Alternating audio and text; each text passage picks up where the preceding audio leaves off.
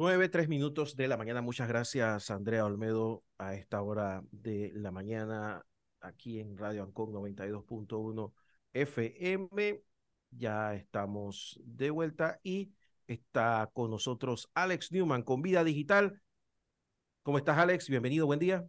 Buen día, muy contento de estar aquí otro miércoles más, eh, preguntándome si el otro miércoles tenemos programa, no sé si por tema de carnavales, eh, por mí no hay problema, simplemente pues eh, haciendo la consulta, cualquier cosa nos deja saber.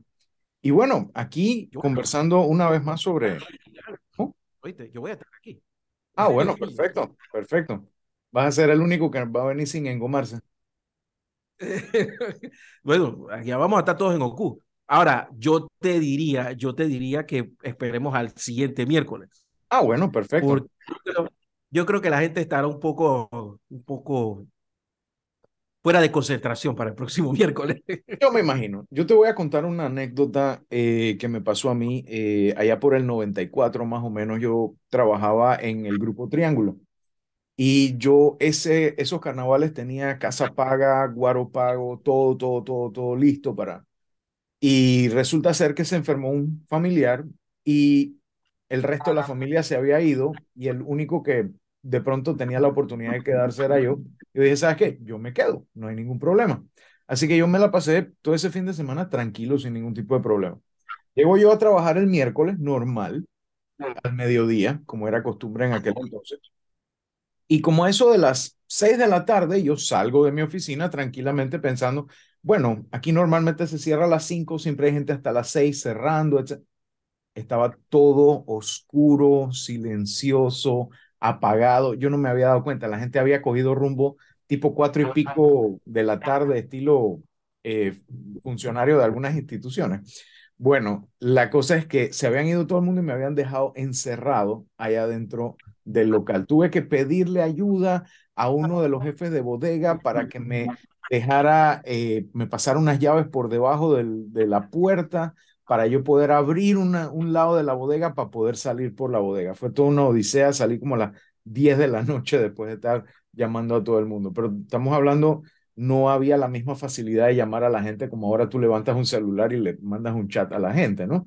Así que fue, fue una peripecia interesante. Y me recuerda mucho las cosas cómo han cambiado y han cambiado en muchísimos aspectos en la forma en que...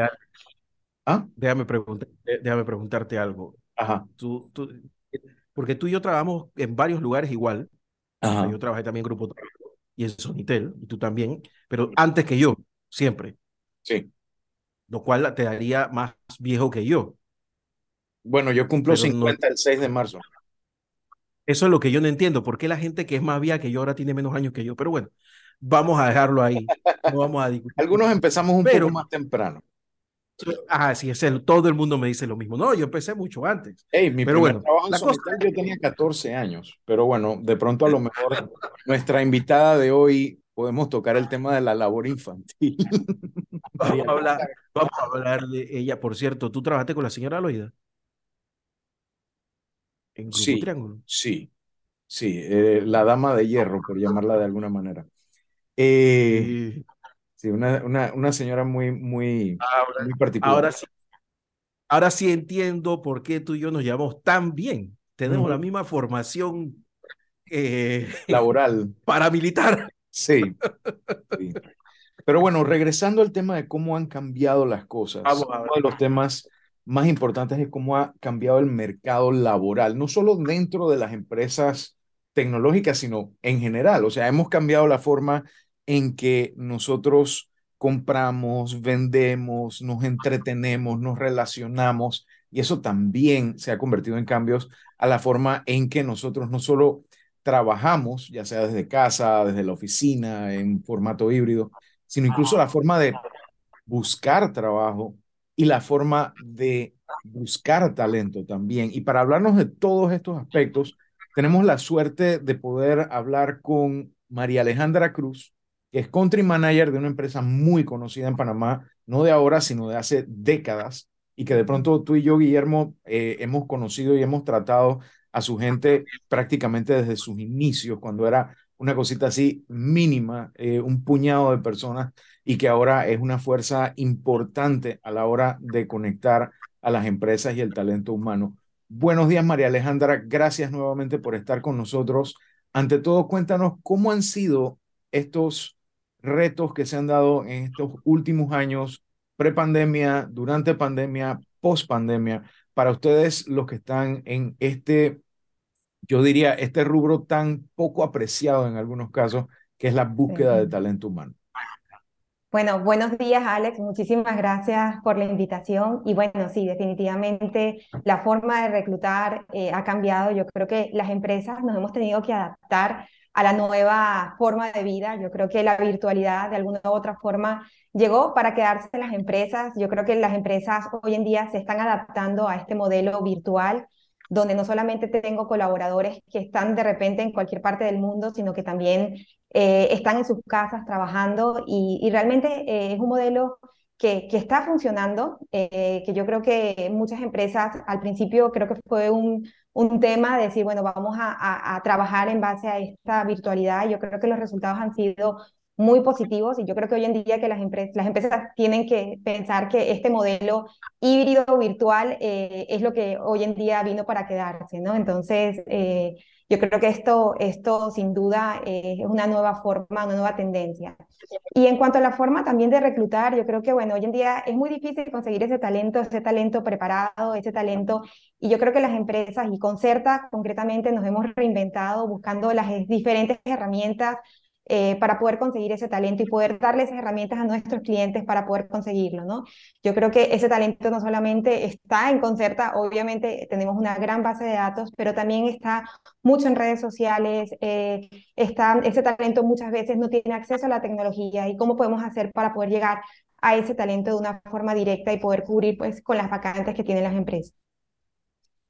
Mi comadre es una mujer muy sabia, más sabia de lo que ella misma se da crédito. Y una de las frases que yo siempre le escucho es buscar trabajo es trabajo. No es una cosa de simplemente yo mando los currículums y eh, allá fue eso y vamos a ver qué pasa, sino que realmente, y yo la he visto las dos o tres veces que la he visto en, en esa situación, eh, hacer cosas como adaptar eh, los currículums y no necesariamente poner toda su experiencia en 40 páginas, sino resumir las experiencias más importantes para el puesto para el cual está aplicando y demás.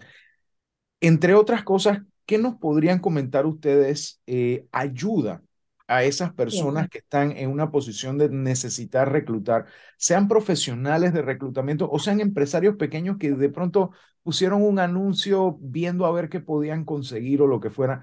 ¿Cómo pueden esas personas que están buscando trabajo en este momento hacerle la vida más fácil y hacerle esa posibilidad de ser escogidos mucho más eh, probable a esas personas que están buscando talento en este momento? Sí, mira, e, esa es una muy buena pregunta, Alex, porque yo creo que hace falta bastante orientación en este sentido. Yo creo que eh, nosotros no debemos aplicar a todo lo que está en la página. Yo creo que es muy importante que estudiemos las ofertas y que en base a nuestro perfil eh, apliquemos a lo que realmente eh, cumple con los requisitos, ¿no? Yo creo que eso es bien importante también las hojas de vida deberían ser dinámicas. No es lo mismo cuando yo aplico una posición de ventas donde yo realmente necesito destacar cuáles son mis fortalezas en el área comercial, cuáles son eh, quizás mi experiencia, todo lo relacionado a la posición a la que estoy aplicando. Si estoy aplicando una posición de marketing, igualmente, dónde yo me he desarrollado en esa área de marketing, dónde están mis competencias y hacer hojas de vida que sean muy concretas, muy específicas, ¿no? Hojas de vida que realmente tengamos en uno, máximo dos páginas, dónde está mi experiencia. A veces estas hojas de vida tan largas pierde el foco de la persona que está, que está buscando ese personal. Entonces, otro punto muy importante, yo creo que hoy en día con tanta tecnología tenemos acceso a capacitarnos, a estudiar, a prepararnos cada día más de forma gratuita. Hay muchos cursos que podemos hacer y yo creo que el estar en ese aprendizaje constante es lo que nos va a abrir mayores oportunidades en el mundo laboral. Ahora, en cuanto a adaptación, hemos visto que muchas empresas han hecho sus mejores esfuerzos por adaptarse a todos estos cambios. Obviamente hay profesiones, no sé, masajista, dentista, que tienen que ser presenciales 100%. Pero, ¿cómo ha sido ese cambio para ustedes en el ámbito de reclutamiento? ¿Cuáles han sido los retos más importantes? Hemos hablado, por ejemplo, de esa falta de eh, quizás eh, orientación que puede tener esas personas que están buscando un empleo. ¿Pasa lo mismo también en el sector empresarial de que de pronto las empresas no saben buscar ese talento? Mira, yo, yo considero que las empresas tienen que entender bien en el momento de poder publicar esa vacante, en el que publican esa vacante, entender realmente qué tan competitiva está su oferta con respecto al mercado, ¿no? Nos encontramos a veces empresas que a lo mejor tienen eh, un salario, están ofreciendo un salario que está por debajo del mercado y eso quizás de alguna manera se complica en el momento de contratar. Yo creo que es bien importante entender eh, eh, según lo que yo estoy buscando, cuáles son los, los salarios pretendidos para esa posición. Nosotros manejamos un montón de data y un montón de estadística que le puede dar como a las empresas esa guía, ¿no? De decir, bueno, mira, para esta posición, estos son los salarios pretendidos. A veces queremos ofertar mucho menos de lo que realmente es para esa posición y eso ralentiza muchísimo todo el proceso de contratación. Entonces yo creo que ese es muy, un punto bien importante. Entender también que esos perfiles no necesariamente, como decía al principio, están en Concerta, están en LinkedIn, sino que son perfiles que a lo mejor están mucho en redes sociales. Yo creo que hoy en día las redes sociales mueven muchas masas y que realmente tenemos que entender que lo que estoy buscando, en dónde lo puedo encontrar, en qué tipo de plataformas lo puedo encontrar. Entonces nosotros a través de Concerta, pues no solamente es el portal como tal, sino contamos con plataformas que permiten a las empresas no solamente publicar la vacante en Concerta, sino poderla viralizar en los diferentes medios, incluyendo las redes sociales. Entonces, yo creo que es un poco ser más atinados en el momento de decir, bueno, esta vacante, ¿dónde la necesito publicar para poder llegar a ese perfil? En ese sentido, eh, ¿cómo ven ustedes el fenómeno de las empresas eh, que se entiende, por ejemplo, en el caso de las pymes, que un puesto tenga dos y tres sombreros, pero vemos cada vez más eh, lo que podría, en algunos casos, ser una mala costumbre, de querer pagar salario y medio por un puesto que tiene las responsabilidades de tres. Sí, o sea, realmente la pequeña y la mediana empresa, eh, yo creo que, bueno, eh, ha sido el sector quizás donde ha costado mucho más la recuperación después de una pandemia y yo creo que las empresas se han tenido que reinventar. Yo creo que además hay muchas herramientas tecnológicas que nos permiten simplificar nuestro trabajo. Yo creo que estas empresas, más que buscar una persona que pueda hacer tres, tres puestos a la vez, porque al final yo creo que al principio quizás esa persona inicia con todas las ganas, con todo el entusiasmo, pero después de un tiempo se frustra y se da cuenta que no puede con el trabajo y termina yéndose. Entonces al final es, es eh, no, no es algo que sea sostenible a mediano plazo. Yo creo que es importante que las empresas sincericen realmente cuáles son sus, su, potencial, cuáles son su, realmente el presupuesto que tienen y que inviertan en la tecnología. Hoy en día existen muchas herramientas tecnológicas que permiten hacer toda la gestión de una forma mucho más fácil, simplificada y con costos menores.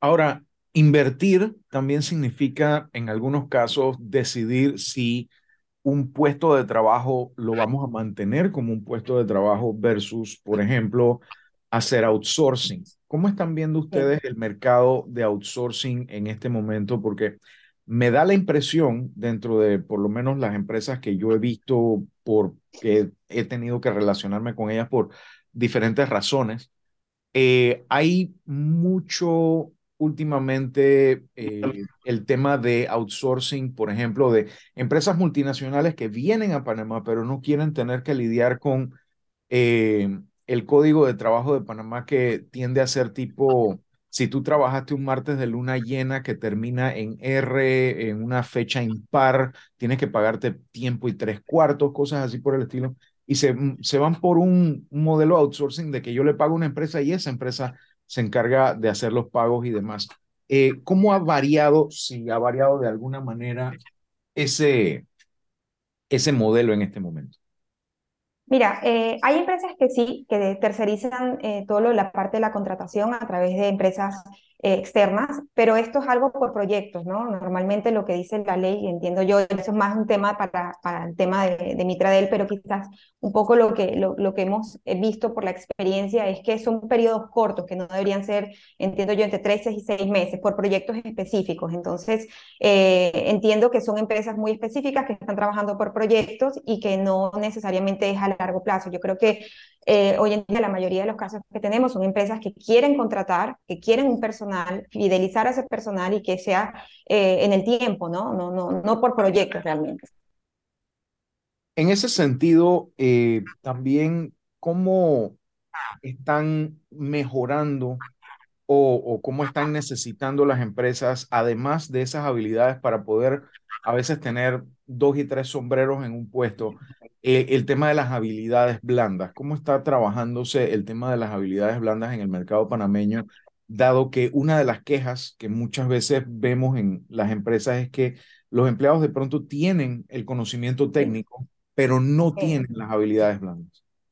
Mira, ese, ese, es un punto que a mí siempre me ha gustado conversar al respecto porque siento que es algo que a veces se subestima, el tema de las habilidades blandas, y yo creo que hoy en día es uno de los puntos más importantes a la hora de tomar una decisión y contratar a una persona. Yo creo que sí es verdad que las competencias, la experiencia, la formación es muy importante, pero no hacemos nada con eso si ese perfil no tiene esas habilidades blandas, ¿no? esa posibilidad de poder adaptarse, sobre todo en estos tiempos tan cambiantes donde eh, no sabemos lo que va a pasar en un futuro, donde las empresas constantemente se están reinventando. Entonces yo creo que las empresas poco a poco se están dando cuenta y es algo que nosotros aquí en Concerta hablamos mucho al respecto cuando tenemos la oportunidad de reunirnos con nuestros clientes, es decir, eh, cómo vamos a hacer o tienen que desarrollar esas habilidades blandas porque son la clave para poder eh, tener organizaciones realmente exitosas y productivas.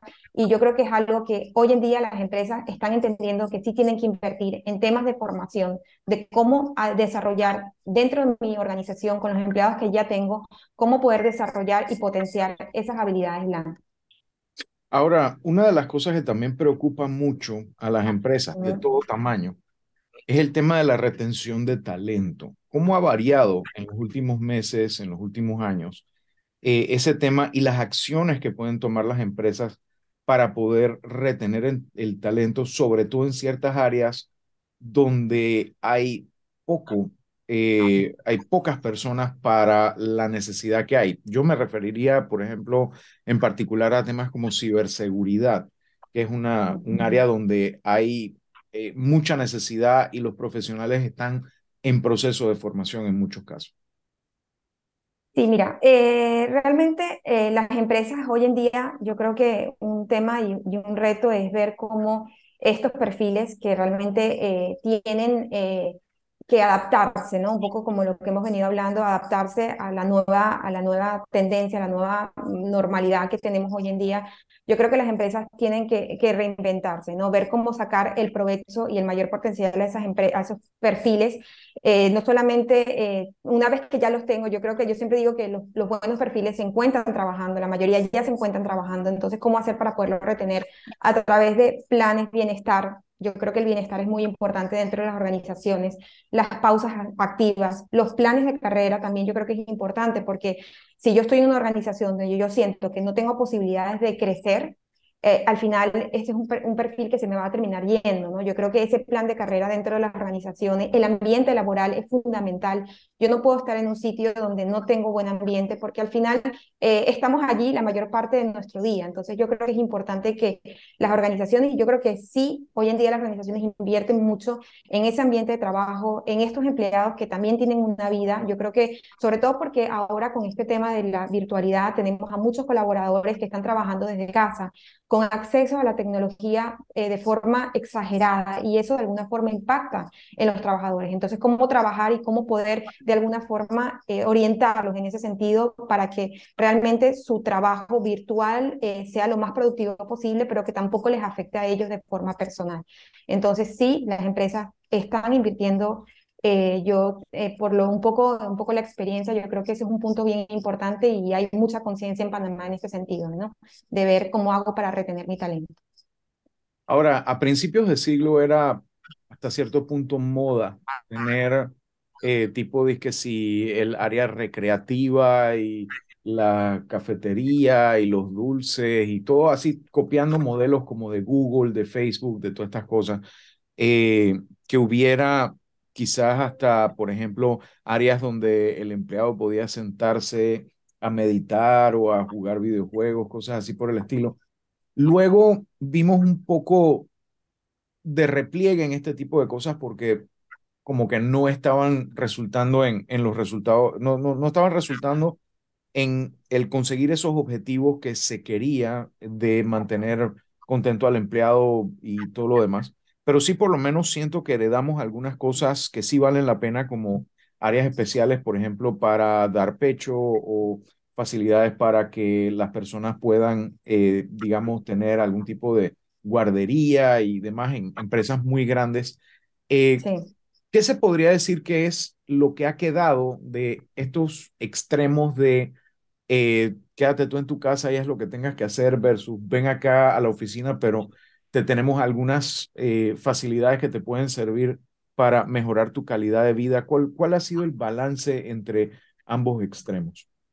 Bueno, yo creo que el modelo híbrido hoy en día es ese balance, ¿no? Yo creo que el 100% teletrabajo eh, no es del todo bueno. Yo creo que las empresas se están dando cuenta que sí es un beneficio porque los empleados tienen más tiempo, eh, ese, ese tiempo que tardan en trasladarse a su lugar de trabajo es un tiempo que pueden aprovechar en descansar, en compartir con su familia, entonces yo creo que eso es algo muy positivo y es un beneficio para ellos, pero tampoco hacerlo totalmente virtual, es decir, ese modelo híbrido donde yo tengo la oportunidad de, por ejemplo, pasar dos días trabajando desde casa, tres días yendo a la oficina, donde tengo la posibilidad de interactuar, con mis compañeros, de poder tener ese break, ese espacio, de poder compartir, yo creo que es fundamental. Yo creo que las empresas hoy en día están buscando ese modelo híbrido de poderlo compaginar y sacarle el beneficio a, ambos, a ambos tipos de trabajo, ¿no? Yo creo que eso es súper importante.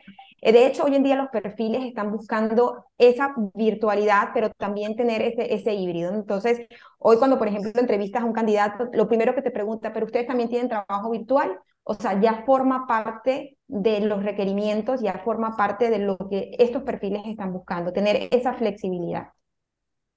Sí, de hecho yo he visto algunas empresas donde se voltearon totalmente las prioridades en el sentido de que el trabajar desde casa era un privilegio que se ganaba en cuanto a temas de productividad. Hoy en día el trabajar en la oficina, la cual representa electricidad, gastos, eh, infraestructura, soporte, etcétera, se está volviendo el incentivo de, bueno, si haces las cosas bien, te dejan venir a la oficina. Por lo menos lo he visto en algunas multinacionales que me ha tocado eh, ver y efectivamente la oficina se ha reducido, pero en, esa, en ese espacio reducido se ha hecho un mucho mejor mucho más efectivo uso de los espacios, de las tecnologías y demás. Y es un lugar más para precisamente eso, interactuar, conectar y, trabajar más como con las manos en ese sentido. Ahora, esto eh, del cambio, de la adaptación y demás, no escapa a ninguna empresa, no importa el tamaño, y eso incluye a las empresas que como ustedes se dedican precisamente a cultivar el talento humano. ¿Cómo ha sido el cambio para usted? Ustedes en cuanto al uso de nuevas herramientas, de colaboración, de mejorar sus propias habilidades blandas, no solo de ejercerlas, sino de poderlas también comunicar, pese al reto de no necesariamente tener la presencia. Sí, mira, las necesidades de las empresas han cambiado. No es lo mismo las empresas de hoy en día que las empresas de hace dos años sus necesidades de reclutamiento son completamente diferentes. Yo creo que ahora eh, necesitamos, y yo creo que ese es uno de los retos más importantes para Concerto, de poder ver en base a las necesidades actuales, cómo podemos ser, eh, tener las herramientas necesarias, esas herramientas tecnológicas que, se adapte a estas necesidades, ¿no? Poder ser mucho más ágiles en nuestros procesos de reclutamiento. Hoy en día las empresas necesitan esos perfiles, los necesitan para allá. Entonces, para eso eh, no podemos hacerlo de forma manual, necesitamos contar con herramientas. Nosotros tenemos un software de reclutamiento que se llama Hiring Room, que permite a las empresas poder publicar sus vacantes en cualquier parte del mundo y en diferentes medios. Entonces, y eso te permite pues, obtener estadísticas, informes, que de alguna u otra forma eh, te ayuda a ser mucho más eficientes en tus procesos de reclutamiento. Entonces, sin duda, la tecnología ayuda, sin duda la tecnología es uno de los retos que constantemente estamos nosotros en Concerta innovando, estos filtros inteligentes, eh, eh, inteligencia artificial para poder lograr dar con ese perfil que las empresas están buscando. No sé si tengas unos minutos más para seguir con nosotros, que hay un par de puntos que me gustaría conversar después del break eh, que ya nos toca. ¿Sí puedes? Sí, tengo una reunión a las 10, pero, pero llego. Excelente, Vamos, a, vamos a dar unos 15, 20 minutitos más y nos vamos para una pausa y regresamos. Guillermo. Así mismo es, vamos al cambio, don Alex Newman. Estamos en una conversación interesante con los amigos de Concerta, aquí en Vida Digital, con don Alex Newman, como todos los miércoles, en la mañana en por Radio Ancon. Vamos, estamos de vuelta, 9.31 minutos de la mañana, en la mañana Ancon. Estamos con Vida Digital con don Alex Newman. Don Alex. Uno de los temas más importantes en los últimos años ha sido también eh, el área de la inclusión, la diversidad en el ambiente laboral.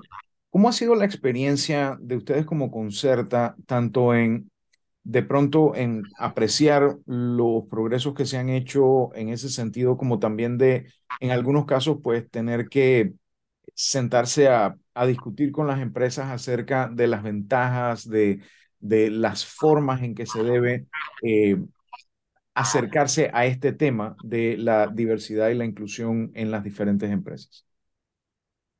Mira, yo creo que eh, el tema de la diversidad y la inclusión es un tema que las empresas hoy en día lo tienen muy presente. presente. Yo creo que las empresas eh, tienen, eh, y nosotros de alguna forma siempre les hablamos de que existe de alguna forma un compromiso social que tenemos, que tienen las organizaciones. Y yo creo que hoy en día hay mucha diversidad, diversidad en todos los sentidos. tenemos gente de cualquier parte del mundo dentro de las organizaciones, tenemos personas con discapacidad en las organizaciones.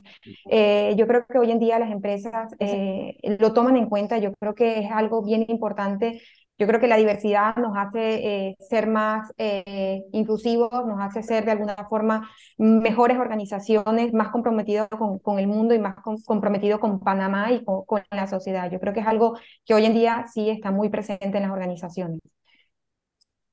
Otra cosa que también se toma en cuenta, y ustedes lo mencionaron, que uno de los aspectos que mm, han tenido que adaptarse en los últimos años es al tema de un manejo cada vez más grande de información. Mencionaste, por ejemplo, la herramienta de Hiring Room que ustedes tienen, donde las personas pueden saber cuáles son las diferentes estadísticas y demás. ¿Cuáles han sido los retos más importantes de ustedes eh, en el sentido de manejar su propia información eh, como empresa, el manejo de información de terceros, tanto de proveedores como de usuarios de la plataforma, como de sus clientes, que son esas empresas que están buscando talento.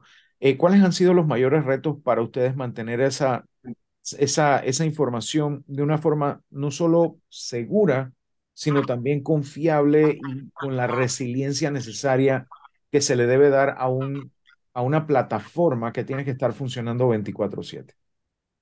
Mira, nosotros constantemente eh, publicamos boletines para las empresas, para los candidatos, boletines de diferentes temas, encuestas que hacemos, por ejemplo, nosotros hicimos una encuesta del cuál fue el balance del 2022, cuál es la expectativa de contratación para el 2023, cuáles son las expectativas salariales de estos perfiles que están buscando, qué es lo que estos perfiles eh, necesitan o quieren ganar. Yo creo que toda esa información es información muy valiosa para las empresas, es una información pública que nosotros constantemente publicamos porque consideramos que son herramientas y data importante a la hora de contratar, a la hora de buscar ese tipo de perfiles. Entonces, nosotros esa, esa data que bien tenemos, una data muy interesante, son estadísticas muy interesantes que nos permite tener información de cuáles son eh, realmente las necesidades del mercado, cuáles son las empresas, o sea, cuáles son los perfiles que las empresas hoy en día están buscando, cuáles son, por ejemplo, eh, la, la, mayor cantidad de postulaciones, cuáles son los avisos que reciben mayor cantidad de postulaciones. Entonces, toda esa data siempre la estamos compartiendo a través de nuestros boletines, lo publicamos en, en la prensa, porque realmente son, son data interesantes para analizar. Ahora, hablando precisamente de ese punto, ¿cuáles son las carreras en este momento en que más está haciendo falta de esos profesionales y qué tanto está influyendo la posibilidad de una empresa local de contratar personas de afuera de forma remota? Porque nuestro código de trabajo tiene una serie de protecciones para eh, el que está laborando en nuestro país, pero se abre hasta cierto punto la posibilidad de que las empresas puedan contratar personas de fuera en modalidad remota. ¿Cuál es la situación actual en nuestro país en ese sentido? Mira, nosotros tenemos eh, muchas vacantes de tecnología. Yo creo que eh, las empresas hoy más que nunca requieren este tipo de perfiles, pero estos perfiles no necesariamente eh, tienen que estar aquí en Panamá, son perfiles que pueden estar en otra parte del mundo y hay empresas que, lo, que tienen la necesidad de poder contratar estos perfiles de forma remota y realmente es algo que está dando resultados. También es una gran oportunidad también para este eh, talento que tenemos en Panamá de poder tener acceso a nuevas oportunidades, no solamente en Panamá, sino en cualquier parte del mundo. Entonces yo creo que hoy en día tenemos muchas más eh, competencias, son perfiles que tienen mayor competencia, pero que también tienen mayores oportunidades de trabajo, ¿no? Entonces yo creo que para, para ambos lados, de diferentes puntos de vista, es algo muy positivo. Eh, y los perfiles que realmente las empresas están buscando, aparte de este perfil tecnológico, son también muchas posiciones de ventas, de atención al cliente, perfiles operativos, donde existe una mayor demanda y es donde mayor cantidad de postulaciones nosotros recibimos en los avisos publicados. Entonces yo creo que eh, sí existen muchas ofertas, pero también existe también mucha gente que se postula a estos avisos. Por eso yo insisto que hoy en día tenemos que capacitarnos cada vez más, ¿no? Para ser mucho más competitivos en el mercado laboral. Ahora, Ustedes eh, les toca recibir una serie de propuestas eh, de, digamos, candidatos y tienen también que recibir pues el, el cúmulo de ofertas de trabajo que hay en este momento y ver cómo hacen para casar de mejor manera eh, el talento con los puestos de trabajo y demás. ¿Cómo podemos nosotros como empresas, tratando de aprovechar los últimos minutos que nos quedan, el presentar eh, estas propuestas de puestos de trabajo y cómo podemos mejorar nosotros los usuarios de la plataforma eh, nuestra propuesta en cuanto a nuestros currículums, las eh, documentaciones que entregamos y demás, para poder lograr ese, e, ese match entre las empresas y los empleados, de modo que podamos tratar de resolver ese problema de Panamá donde, por lo menos a mi juicio, yo veo que siempre hay mucho trabajo, pero no necesariamente hay la cantidad de empleo que debería eh, haber. Bueno, mira, yo creo que las empresas hoy en día tienen que invertir en su marca empleadora. Posicionar su marca empleadora yo creo que es bien importante. Nosotros como empresas tenemos que ser atractivas para esos candidatos que están buscando empleo, porque existe mucha competencia. Yo creo que sí hay oportunidades laborales. Yo creo que las empresas hoy en día tienen que buscar ese perfil eh, que quiera trabajar con ellos. Y para eso tenemos que invertir en nuestra marca, en nuestro posicionamiento de marca empleadora ser una empresa referente en Panamá, que la gente quiera venir a trabajar con nosotros. Yo creo que a veces subestimamos la importancia que tiene ese posicionamiento como marca empleadora hoy en día. Entonces, yo creo que ahí debe haber una inversión de parte de las empresas. Por otro lado, en cuanto a los perfiles, a los usuarios, yo creo que, como lo decía al inicio de la entrevista, yo creo que es importante que entendamos que tenemos que tener un perfil, eh, una hoja de vida que esté realmente ajustada, donde podamos destacar cuáles son las fortalezas, cuáles son esas habilidades blandas que tenemos, plasmarla dentro de una hoja de vida, dónde está mi experiencia y ser muy detallado y cuando vayamos a aplicar una vacante, que realmente entendamos que si mi perfil cumple con esa vacante y si estoy aplicando una vacante de ventas, ¿cómo puedo hacer yo para poder eh, dentro de mi hoja de vida destacar esas habilidades? Yo creo que eso es importante, insisto en el tema de la capacitación, yo creo que también eh, tener un perfil que está constantemente en capacitación constante, en, enriquecerse eh, profesionalmente, yo creo que eso es uno de los puntos bien importantes que las empresas toman en cuenta. Y lo que decíamos también, eh, el desarrollo de esas habilidades blandas en ver cómo puedo hacer, cómo puedo hacer para desarrollar mi, mi, capacidad de poderme eh, adaptar a los cambios, de poder trabajar en equipo, de poder entender que, que, el mundo está cambiando y cómo yo me puedo adaptar a esos cambios, ¿no? Entonces yo creo que es una parte por parte de las empresas y también por parte de estos perfiles, de, esto, de este talento que está en Panamá. Excelente. No sé si Guillermo tenga alguna eh, pregunta o alguna consulta mientras vamos eh, de pronto ya cerrando un poquito temprano hoy. Bueno, sí, Alex, la verdad es que yo, lo quería, yo, yo, quería preguntar si em, de alguna forma ustedes han notado algún tipo de mm, menos interés en acceder, a vacantes, porque aquello de que hay mucha gente que quiere ser emprendedor también da la impresión de que hay gente que pues que se ha rendido a conseguir vacantes en este momento. ¿Eso se está dando en Panamá o ustedes lo han notado o estamos en un momento normal? Sí, no, o sea, yo creo que eh, quizás hay un poco como la percepción de que es que no me llaman, ¿no? Que aplico a las vacantes y nadie me llama. Entonces, yo creo que yo creo que es importante de entender por qué no me están llamando, ¿no? O sea, qué hay en mi hoja de vida que quizás tengo que mejorar, un poco alineado a lo que he venido diciendo antes, a lo mejor estoy aplicando a ofertas que no cumplen con mi perfil, entonces tengo que entender exactamente, o mi hoja de vida está sumamente larga, es una hoja de vida que no es concisa, no es precisa. Yo creo que es bien importante entender identificar dónde está el problema, porque estoy segura que haciendo cambios dentro de la hoja de vida, haciendo cambios, la tarea de tener que aplicar e investigar a las empresas, yo creo que es importante ir preparado para las entrevistas, entender a dónde estoy aplicando, y, y yo creo que eso es parte del trabajo que hay que hacer a la hora de buscar trabajo, ¿no? Entonces, prepararse. Muchas gracias, María Alejandra. Bueno, muchas gracias. Yo sí lo tengo que dejar. Eh, gracias por la invitación y, bueno, me, me, nos encantaría poder seguir conversando sobre diferentes temas. Así será. Muchísimas Bueno, gracias, gracias. María. Alejandra. Y bueno, muchísimas gracias, Guillermo, y el resto del equipo de Radio Ancon. Siempre eh, agradecido con ustedes por el espacio que nos brindan y el apoyo para llegar a tanta gente alrededor del país, pues con información, entrevistas y, y, y, y todo esto que realmente nos ayuda muchísimo tanto a nosotros para conocer lo que está sucediendo en temas de tecnología, en temas eh, económicos, laborales y demás, y también para el público conocer cómo funcionan las cosas detrás de todo, de toda esta infraestructura que soporta y apoya todas estas cosas. Que es muy importante, Alex, y la, y la verdad es que te agradezco mucho la producción y, eh, como tú dices, que nos escuchan en todo el pa país. Un abrazo grande y cuídate mucho. Hasta luego y nos vemos la semana después de carnaval. Dele, pues, nos vemos. Hasta luego.